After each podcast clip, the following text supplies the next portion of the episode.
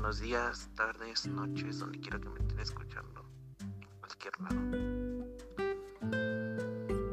Mi nombre es Asael Legorreta, soy estudiante de la carrera de psicología de octavo cuatrimestre y hoy les traigo el tercer podcast en relación a los temas que estamos llevando. En esta ocasión vamos a ver un tema súper importante que yo consideré que ustedes deben de saber. Deben de estar informados. A su vez, seguimos. El siguiente tema de hoy es la influencia de los videojuegos en los jóvenes y en los niños. Dentro de la influencia de los videojuegos sabemos que hoy en día los niños, los jóvenes, es más hasta los adultos a veces jugamos videojuegos, pero alguna vez nos hemos puesto a pensar qué ventajas tiene, qué desventajas, puede causarte daño si te haces una persona adicta puede causarte alguna anomalía psicológica, alguna patología o alguna enfermedad del organismo. Nunca nos hemos preguntado eso, o a lo mejor y sí. Hoy se los vengo explicando un poquito. Lo primero que les voy a enseñar es qué ventajas tiene. Las ventajas, por mucho o poco, ya son videojuegos virtuales, cualquier tipo de videojuego manual o de destreza, entre muchos otros tipos de... Estas ventajas que tienen algunos son desarrollar nuestra capacidad cerebral, desarrollar motricidad fina, desarrollar motricidad gruesa y desarrollar grandes reflejos y habilidades dentro de la vida diaria que nos pueden servir para muchas cosas. Ahora, así como hay ventajas, hay desventajas, también cabe mencionar eso. Cuando hablamos de desventajas, a veces si no las pensamos. El apartado de desventajas podemos encontrar que existen ciertas patologías, como por ejemplo la epilepsia, al dañarte los ojos, una parálisis facial o ansiedad o nervios. De ahí se puede generar también la ansiedad, que era lo que venimos abarcando los días pasados. La ansiedad porque porque a veces nos hacemos dependientes a comenzamos a tener o a depender. Y entonces ahí viene nuestra ansiedad. El hecho de que, por ejemplo, queramos jugar todo el día queramos entretenernos en ello todo el día, comenzamos a mordernos las uñas. Es un ejemplo, obvio. Ahora, ¿qué tipo de videojuegos juegan los niños actualmente?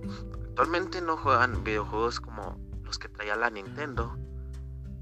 Ahora son los que juegan, los que juegan ahora son los que trae, digo, se los estoy diciendo por apartados, porque porque antes Nintendo no tenía tanto contenido como el de ahorita. Digo, las cosas evolucionaron, la tecnología avanzó y también es una cosa que hay que mencionar.